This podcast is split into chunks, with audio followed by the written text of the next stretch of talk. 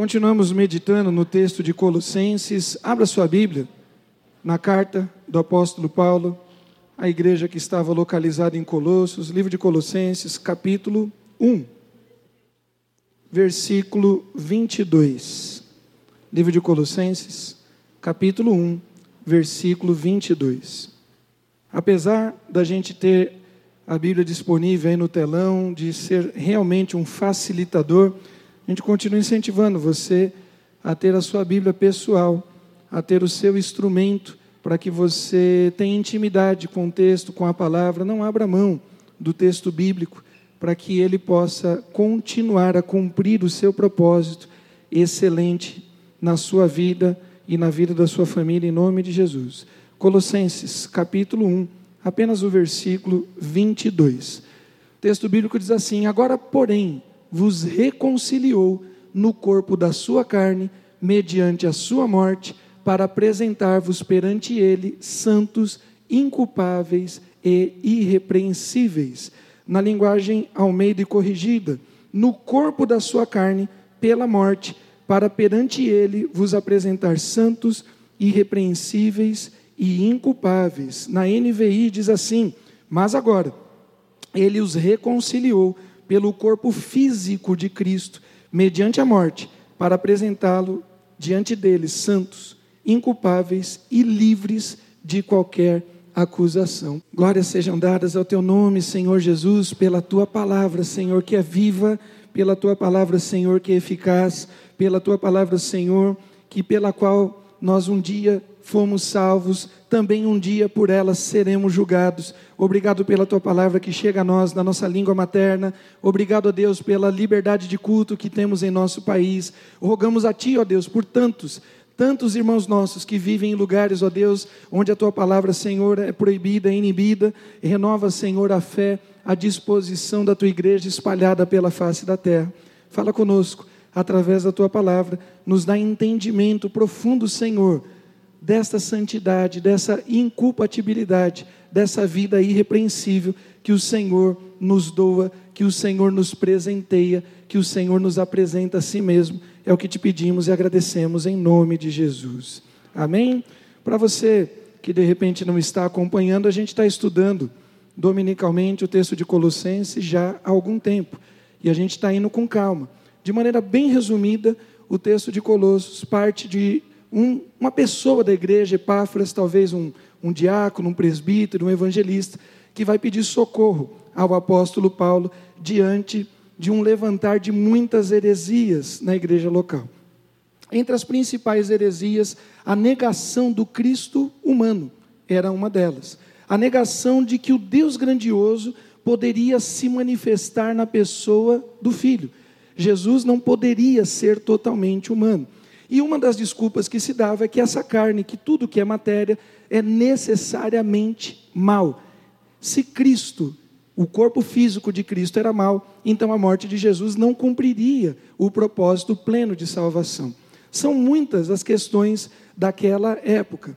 E nós vimos que não era tão sutil assim, às vezes era até descarado, essa questão de negar a deidade, a humanidade de Cristo, de negar o poder da morte do Senhor Jesus. Semana passada nós vimos que diante do sangue do Cordeiro, o sangue que nos reconcilia, nós passamos a ter percepções diferentes da vida.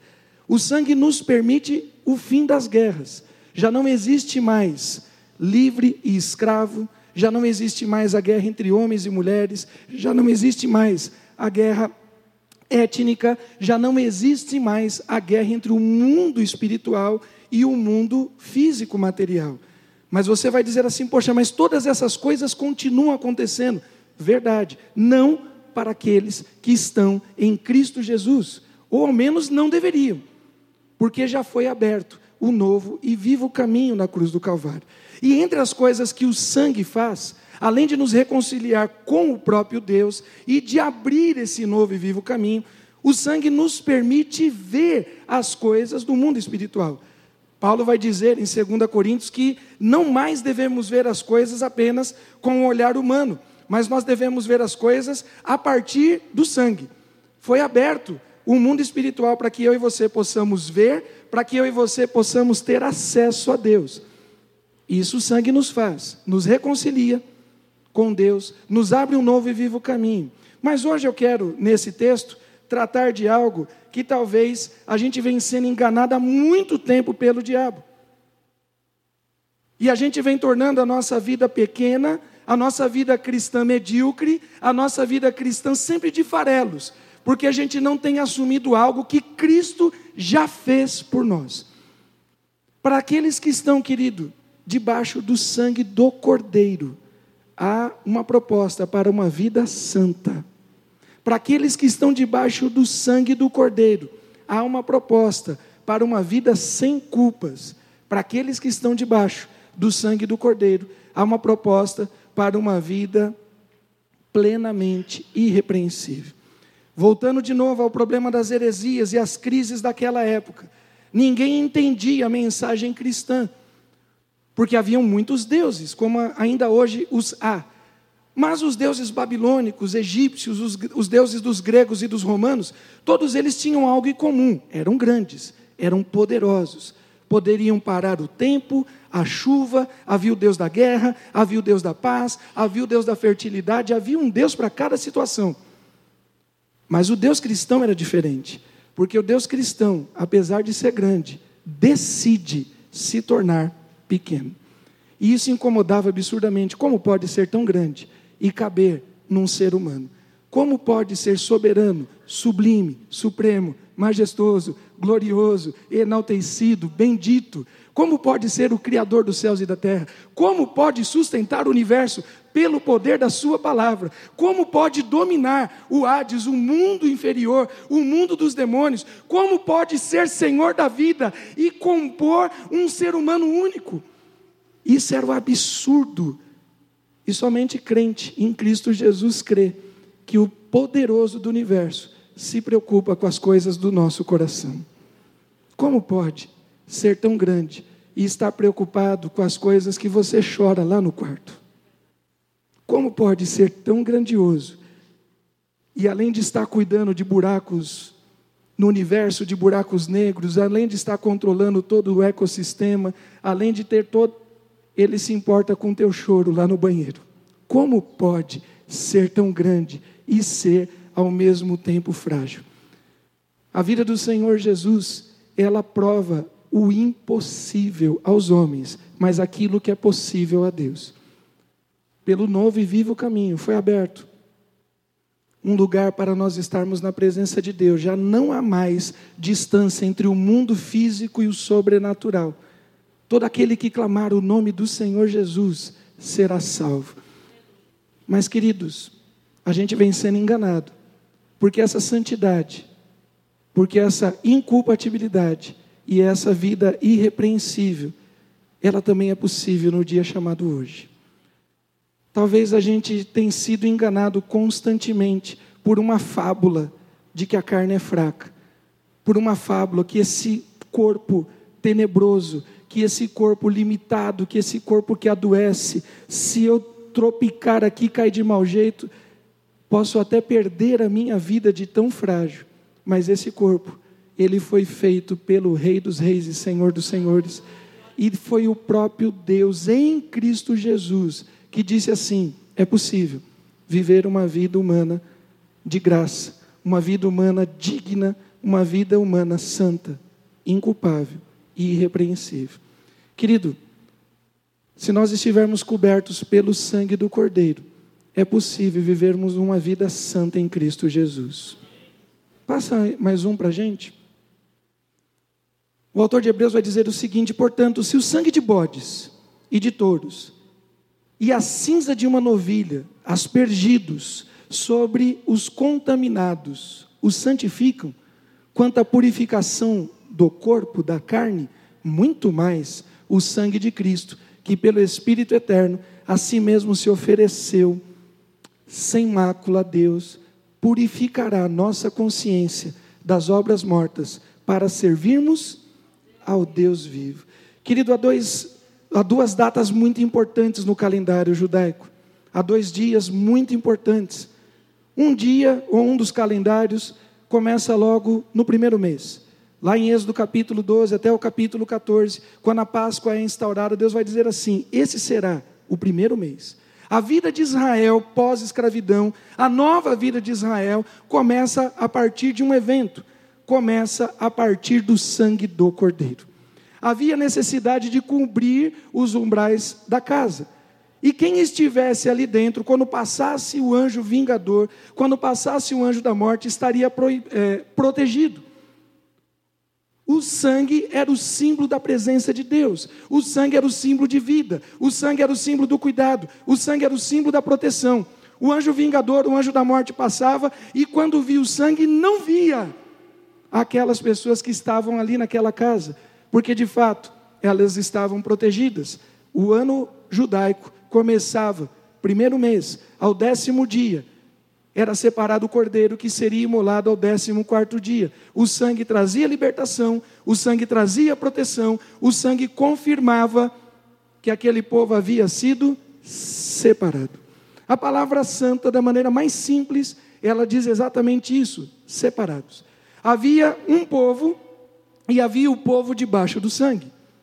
O povo que não estava no sangue não importava a etnia, porque não foram somente os judeus, que foram resguardados, que foram protegidos e que foram guardados. A história conta que muitos outros povos que também eram escravos ali no Egito, porque o Egito era a grande nação da época, por ver os feitos de Deus e por acreditar na promessa que estava sendo anunciado também foram para casas debaixo do sangue. Assim como também houveram judeus que eventualmente não acreditaram na promessa e preferiram ficar com os egípcios e não ficaram debaixo do sangue. Mas uma vez que o sangue cobria aquele povo, eles estavam separados da morte, eles estavam separados da condenação.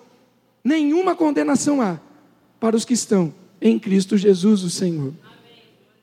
E no primeiro mês, no primeiro semestre, a gente começa sendo cobertos pelo sangue. Mas no sétimo mês, logo que vira o segundo semestre, também no décimo dia, inicia-se uma outra comemoração solene, que é o Yom Kippur, que é o dia da expiação. E todo o povo deveria se reunir de maneira solene. A reunião começava no dia de número 9, no nono dia, e eles deveriam ter contrição, e eles deveriam ter arrependimento, e eles deveriam lançar-se diante de Deus, mas não sem sangue. Porque para que o sumo sacerdote pudesse cumprir o seu papel, ele tirava suas roupas, ele pegava uma água misturada com sangue, ele lavava suas vestes, depois ele pegava o sangue, ele aspergia o sangue em todos os utensílios da adoração e do louvor. E ali o sangue cobria, e mais uma vez Deus recebia um povo que era separado.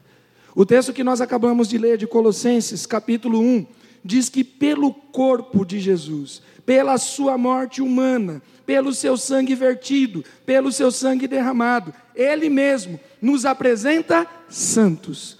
Ele nos apresenta separados. Queridos, há duas questões para nós pensarmos em santidade. E de novo, a gente vem sendo enganado há muito tempo. Santo não é aquele que morre e é venerado, e que é beatificado, e que é escolhido um dia especial para ele. Santo não é aquele que vai cumprir um papel de intermediação entre o mundo dos homens e o mundo espiritual. Santo é aquele que foi separado nessa vida e no meio das trevas continua sendo luz em nome de Jesus. Nós somos chamados para ter uma vida separada. Duas palavras são utilizadas na Bíblia. No Novo Testamento, no grego, a palavra é ágios. E ágios tem a ver com localidade. Então, local santo, o tabernáculo é santo, o prédio é santo, o templo é santo, a casa é santa. É um posicionamento. Então, nós somos colocados num lugar de santidade. Ele nos tirou do império das trevas e nos transportou para o reino do Filho do seu amor. Nós que estávamos perdidos, mortos nas, nos nossos delitos e pecados, agora, em Cristo Jesus, temos vida e vida em abundância. Nós éramos pecadores perdidos e condenados. Não havia esperança, não havia graça, não havia misericórdia, não tínhamos nome, não tínhamos nem família. Mas agora fomos retirados e fomos colocados num outro lugar. Nós somos escondidos debaixo da presença do Senhor. Nós somos santos, porque Ele é santo e porque nós estamos debaixo da cobertura do sangue do Cordeiro. Eu vou voltar de novo, o texto de Colossenses, capítulo 1. No corpo da sua carne, pela morte, para perante Ele vos apresentar santos. Na outra versão, mas agora, Ele os reconciliou pelo corpo físico de Cristo, aquele corpo que os hereges diziam que não existiam, que não era completamente humano, aquele corpo que eles diziam que era mau, aquele corpo que não poderia comportar a plenitude de Deus, foi no corpo de Cristo, foi mediante a sua morte, foi através do seu sangue que ele nos torna santos. Nós somos separados. O inimigo, o diabo, não tem poder sobre as nossas vidas. E aí vem a falácia, de novo, da carne é fraca, e que vem servindo como desculpa constante para vivermos vidas cristãs medíocres, para vivermos vidas cristãs cheias de desculpa. Querido, já passou o tempo da desculpa, nós fomos posicionados, nós fomos tirados de um lugar e colocados em outro. Nós estamos debaixo da cobertura do sangue do Cordeiro. Ele nos tirou de um escrito de condenação e escreveu o nosso nome no seu livro sagrado. Mas a outra palavra que trabalha e que apresenta santo é a do Antigo Testamento. E diferente da palavra do Novo Testamento, que tem a ver com posição, com locatividade, com geografia, tabernáculo santo, templo santo, lugar santo, a outra palavra, kadosh, ela tem uma outra proposta. Kadosh serve de radical para outras três palavras na língua hebraica. Kadosh diz respeito a um estado febril, já não é posição, é condição. Posição, Ele nos tirou e nos colocou, Ele nos tirou da morte e nos colocou de um lugar de vida, Ele nos tirou de um lugar de condenação e nos trouxe para um lugar de salvação. Posição, mas agora condição. A palavra kadosh, ela pode ser utilizada para estado febril, ela pode ser utilizada para bússola, alguma coisa que tenha sentido, e também para separado. Querido, aquele que está em Cristo é santo, porque está pegando fogo, porque existe uma, algo queimando dentro dele. Existe algo fervendo dentro dele. Eu não posso deixar das coisas que tenho visto e ouvido. Disse Pedro. Pedro, faça qualquer coisa, mas pare de falar do nome de Jesus. Disse: Eu não posso, eu não posso.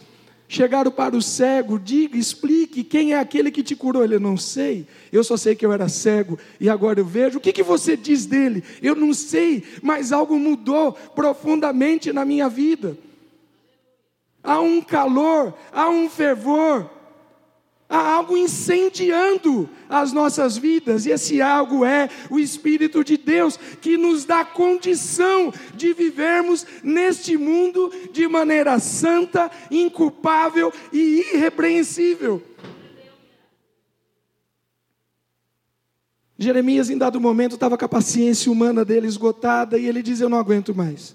Eu não aguento mais ser uma única voz profética diante de tantos profetas mentirosos. Eu não aguento mais ser sufocado. Eu não aguento mais ser perseguido. Eu não aguento mais ser jogado em buraco. Eu não aguento mais passar vergonha. Eu não aguento mais ser surrado. Eu quero desistir. E aí ele diz: quando eu disse isso, ardeu um fogo dentro de mim. Ardeu um fogo, algo incontrolável porque aquele que um dia foi posicionado pelo Cristo, esse tem desejo profundo de andar com Cristo. Um coração ardendo e pegando fogo. Hoje de manhã nós estivemos aqui no momento de clamor, no momento de oração, de jejum. E Deus falou profundamente comigo, eu estava sentado mais ou menos ali no meio.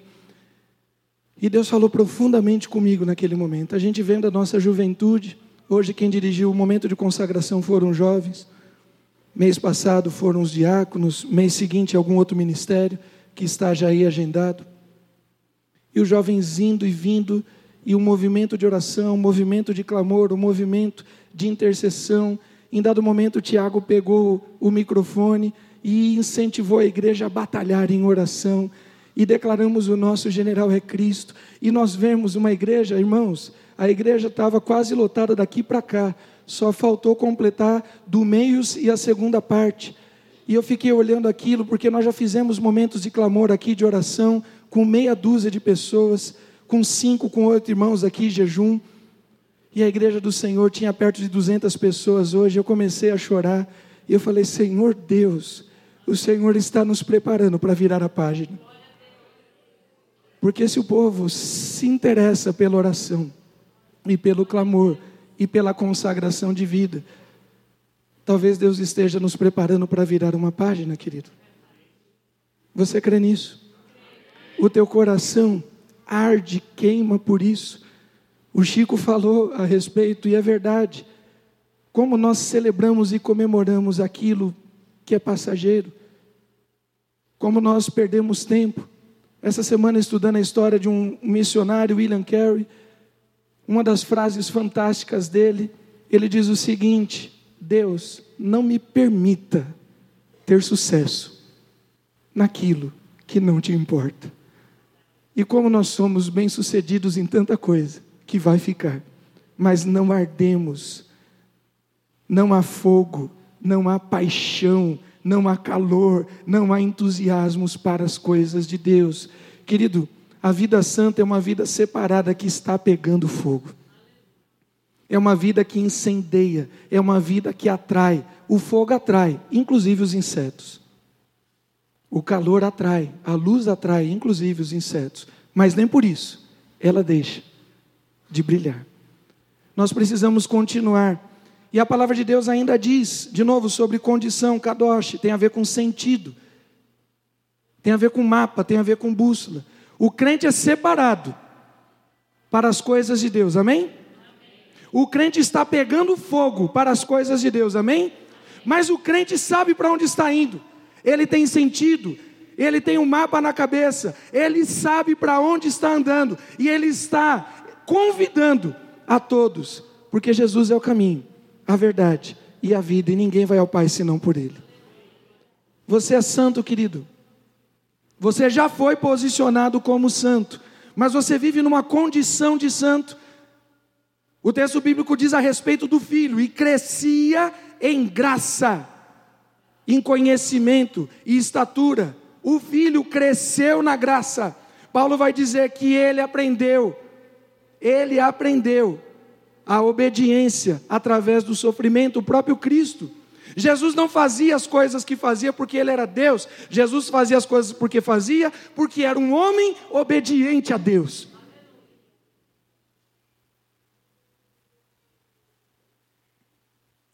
Nós precisamos crescer na graça e no conhecimento, nós precisamos correr, nós precisamos andar em novidade de vida, não mais como meninos, agitados de um lado para o outro, mas de glória em glória, de glória em glória, de bênção em bênção, até a volta do Senhor Jesus. E o texto bíblico diz de novo, Colossenses 1, 22, que no seu corpo, no corpo da sua carne, no seu corpo humano, ele nos apresenta santos, mas ele também nos apresenta inculpáveis e irrepreensíveis. Passa mais uma aí. Inculpáveis. O que é uma pessoa inculpável? Foi tirado completamente a culpa. Foi tirado. De novo, a gente vai chegar no capítulo 3 aqui de Colossenses, quando declara que o escrito que era contra nós foi retirado. Nenhuma condenação há para os que estão em Cristo Jesus. Que diremos, pois, a respeito dessas coisas? Pergunta Paulo. Se Deus é por nós, quem será contra nós? Se ele não poupou o seu próprio filho, antes ele nos entregou por nós, não nos dará graciosamente todas as coisas? Quem intentará acusação contra os eleitos de Deus? É Deus quem os justifica. Quem os condenará? É Cristo Jesus que morreu, ou antes, ressuscitou, está à destra de Deus e intercede por nós. Querido, não há mais culpa sobre os nossos pecados. E de novo, isso é um papo para gente grande. Isso é um papo para gente grande. E o diabo tem enganado a sua igreja há muito tempo.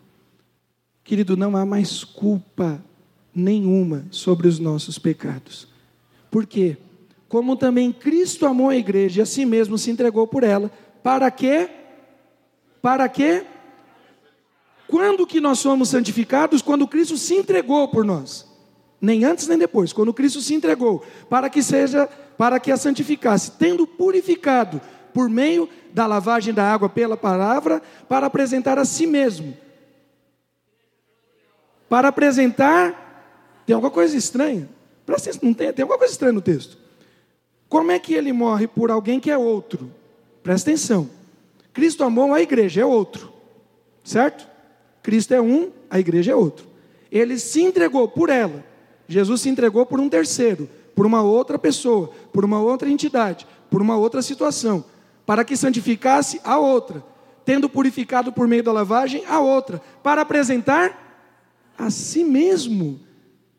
A partir do momento que o Cristo morre, a partir do momento que eu e você somos feitos nova criatura, a partir do momento que somos regenerados com Deus, a partir do momento que nascemos de novo, já passamos a ser um com Ele.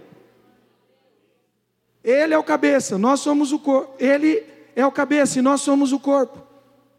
Se a cabeça é santa, santo também é? Se a cabeça é pura, puro também é? Ele santificou a nós e nós falamos sobre isso semana passada, fomos enxertados. Igreja gloriosa, sem mácula, nem ruga, nem coisa semelhante, porém santa e sem defeito. Você se vê assim, querido santo, puro, inculpável. Nós somos inculpáveis. O diabo não pode declarar culpa sobre nós porque todo o preço já foi pago por Cristo Jesus, o Senhor. Mas o diabo é o acusador, e ele é o acusador das nossas almas.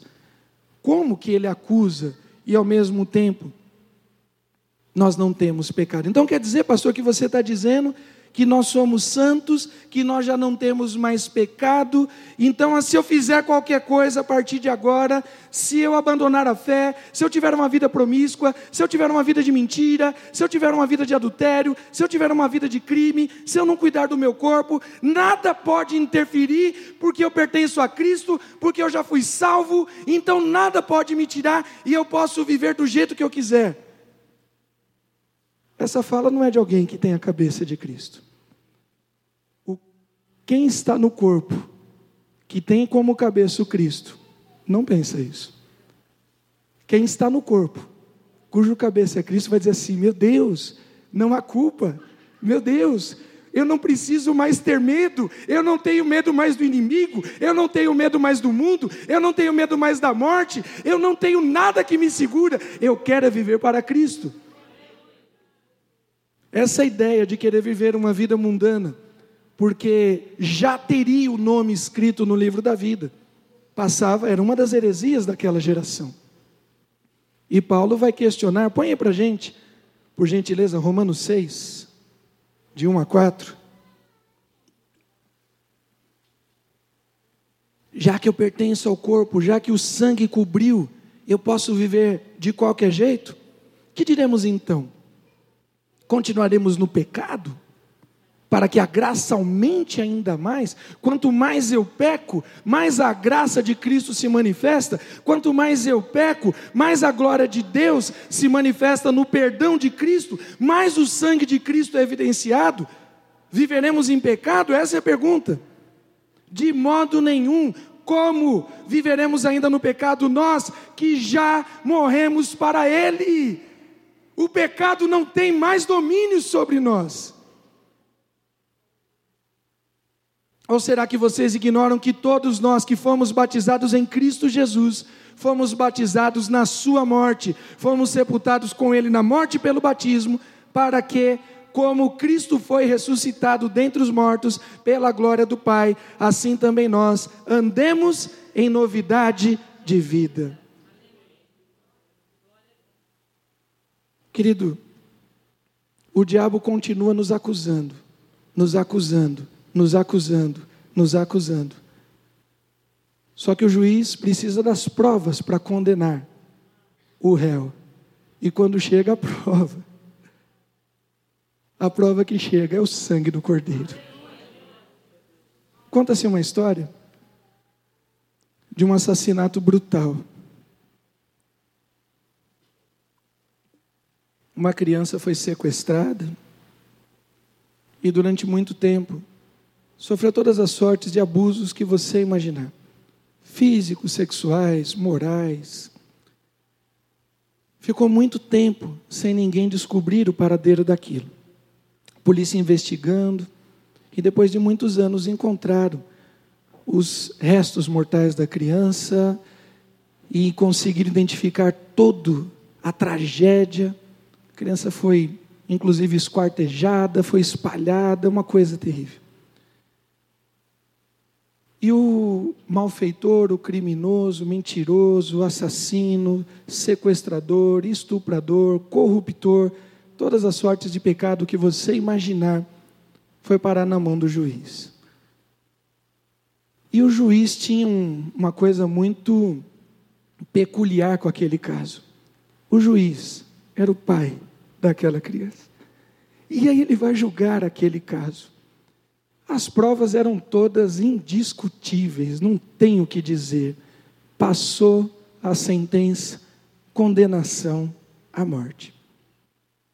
Passado um tempo, ali no corredor da morte, aquele personagem de alguma forma se arrepende. E ele pede uma nova audiência. O juiz não precisaria dar a audiência, mas resolveu atendê-lo já não cabia mais o juiz dentro de um Estado de direito, já não cabia mais. Ele não teria como ir contra a sua própria lei. Não tinha como livrar aquele personagem da morte. A condenação era garantida. Ele iria morrer pelos seus crimes.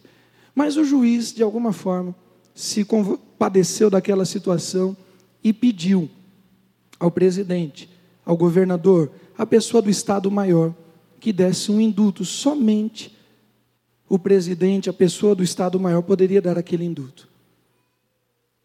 E o governador, o presidente, deu aquele induto para que ele fosse liberto.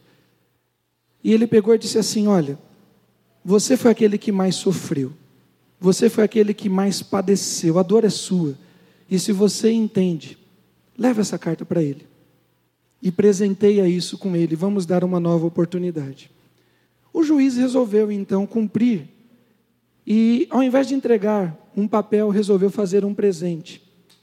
E colocou o induto de soltura dentro do presente. Já estava na semana da execução.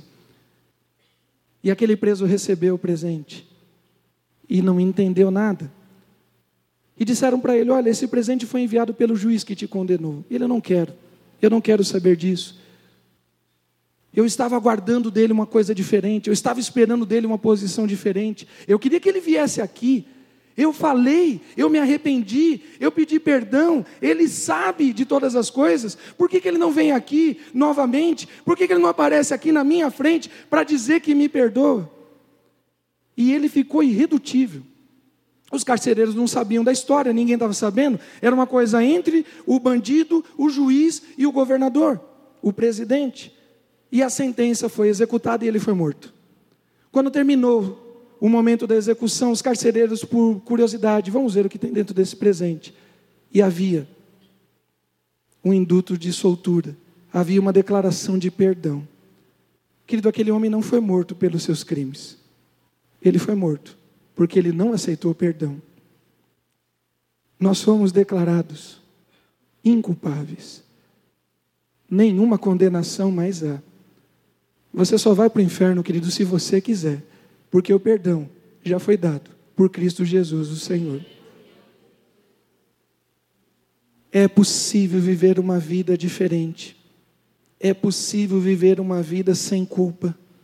É possível viver uma vida santa, inflamejante, pegando fogo. É possível viver uma vida irrepreensível. Para terminar, porque assim é a vontade de Deus, que pela prática do bem, façais emudecer a ignorância dos insensatos, como livres que sois, não usando todavia a liberdade por pretexto da malícia, mas vivendo como servos de Deus. Queridos, é possível viver uma vida santa. É possível viver uma vida sem culpa. E é exigível que a igreja de Cristo viva uma vida irrepreensível. Você, os irmãos já devem ter percebido que eu bebo muita água. Eu sou constantemente rouco, não foi só porque eu gritei hoje não, viu Chico? Quatro vezes, não foi só por isso. Mas eu sou rouco. Queridos, você beberia uma água se tivesse um rótulo nela dizendo assim: 99% potável e 1% do rio Tietê da marginal de São Paulo? Você beberia? Você participaria de um churrasco se aparecesse lá no rótulo da carne 99% carne de bovina, carne de boi, 1% de carne de rato dos esgotos? Você comeria? Você comeria ou você beberia um leite que aparecesse lá 99% de lactose XYZ e 1% de um agente químico, sei lá, de cianureto? Você beberia, mas é só 1%. Mas é só uma mancha. É só um pecado. É só um, uma mentira. Foi só uma passada de mão. Foi só um palavrão. Foi só, é só uma coisinha. Será que Deus não entende? Você não beberia da água. Por que, que você acha que Deus aceitaria? Querido Deus, não nos deu uma roupa limpa pelo sangue do Cordeiro para recebê-la, nem com uma manchinha. E a gente começou a baixar a nossa guarda, e a gente começou a ter uma vida cristã. Lógico que a gente está numa geração, a gente está mais evoluído, né? A gente entende mais das coisas da eternidade do que Deus, né? Você já deve ter visitado o terceiro céu, você já deu um rolê numa carruagem de fogo com Elias, você já andou com Enoque, você já viu anjo, você já viu o quarto homem na fornalha, você deve ter uma condição ímpar para você continuar defendendo as suas práticas pecaminosas e dizendo que para Deus está tudo bem. Esse tipo de namoro. Ah, mas a gente está no século 21. Não dá para manter uma vida casta no século 21. Querido, quem não consegue se controlar na sexualidade é, é cachorro, cavalo, gato, que vive no cio. Você vive no cio também? Você não consegue? Então, casa infeliz, marca a data. Cadê a secretária? Marca a data do casamento. Mas não tente justificar os seus pecados. Porque você não tomaria água contaminada nem por 1%. Deus também não aceita a roupa santa, nem com 1%. Ah, mas foi só uma mentirinha. Quem que é o pai da mentira mesmo? Ah, mas foi só uma mentirinha. Vai crescendo, né? Os capetinhos vão crescendo, vai aumentando. Querido Deus, não aceita e nós fomos chamados para ter uma vida irrepreensível. Se Jesus disse àqueles homens e a muitas mulheres: Levanta, a tua fé te salvou, vá, me ajudem, vá. Ou Jesus é mentiroso, ou o que ele está dizendo é que nós devemos ter uma vida irrepreensível. E você tem que lutar por isso posição de santo, condição de santo. Na posição você já foi colocado. Agora está na hora de você buscar essa condição. Mas o mundo é cruel, o mundo é violento, o mundo é corrupto, é impossível. Vai dizer isso para quem vivia no Império Romano, no Império Grego, no Império Egípcio, no meio da Babilônia. Daniel vai matar no peito e dizer assim: Eu decidi não me contaminar. Eu decidi não me contaminar é uma decisão, porque a condição o Espírito Santo nos dá. Aquele que diz que não tem pecado, ele engana no máximo a si mesmo. Se dissermos que não temos cometido pecado, fazemos dele mentiroso. Essas coisas eu vos escrevo, não para que pequeis. Essas coisas eu vos escrevo, não para que pequeis. Mas se alguém pecar, João coloca numa condição que parece que é um acidente. Mas se alguém pecar, temos advogado, Jesus, o justo. Ele é a propiciação de Deus pelos nossos pecados, e não somente pelos nossos, mas pelo mundo inteiro. 1 de João 1, de 7 a 8, e capítulo 2, versículo 1 e 2. Querido, nós somos chamados para ter uma vida irrepreensível e está na hora de eu e você lutarmos por isso em nome de Jesus. Ele morreu, não apenas para nos levar santos para a eternidade, mas para vivermos uma vida irrepreensível hoje, em nome de Jesus.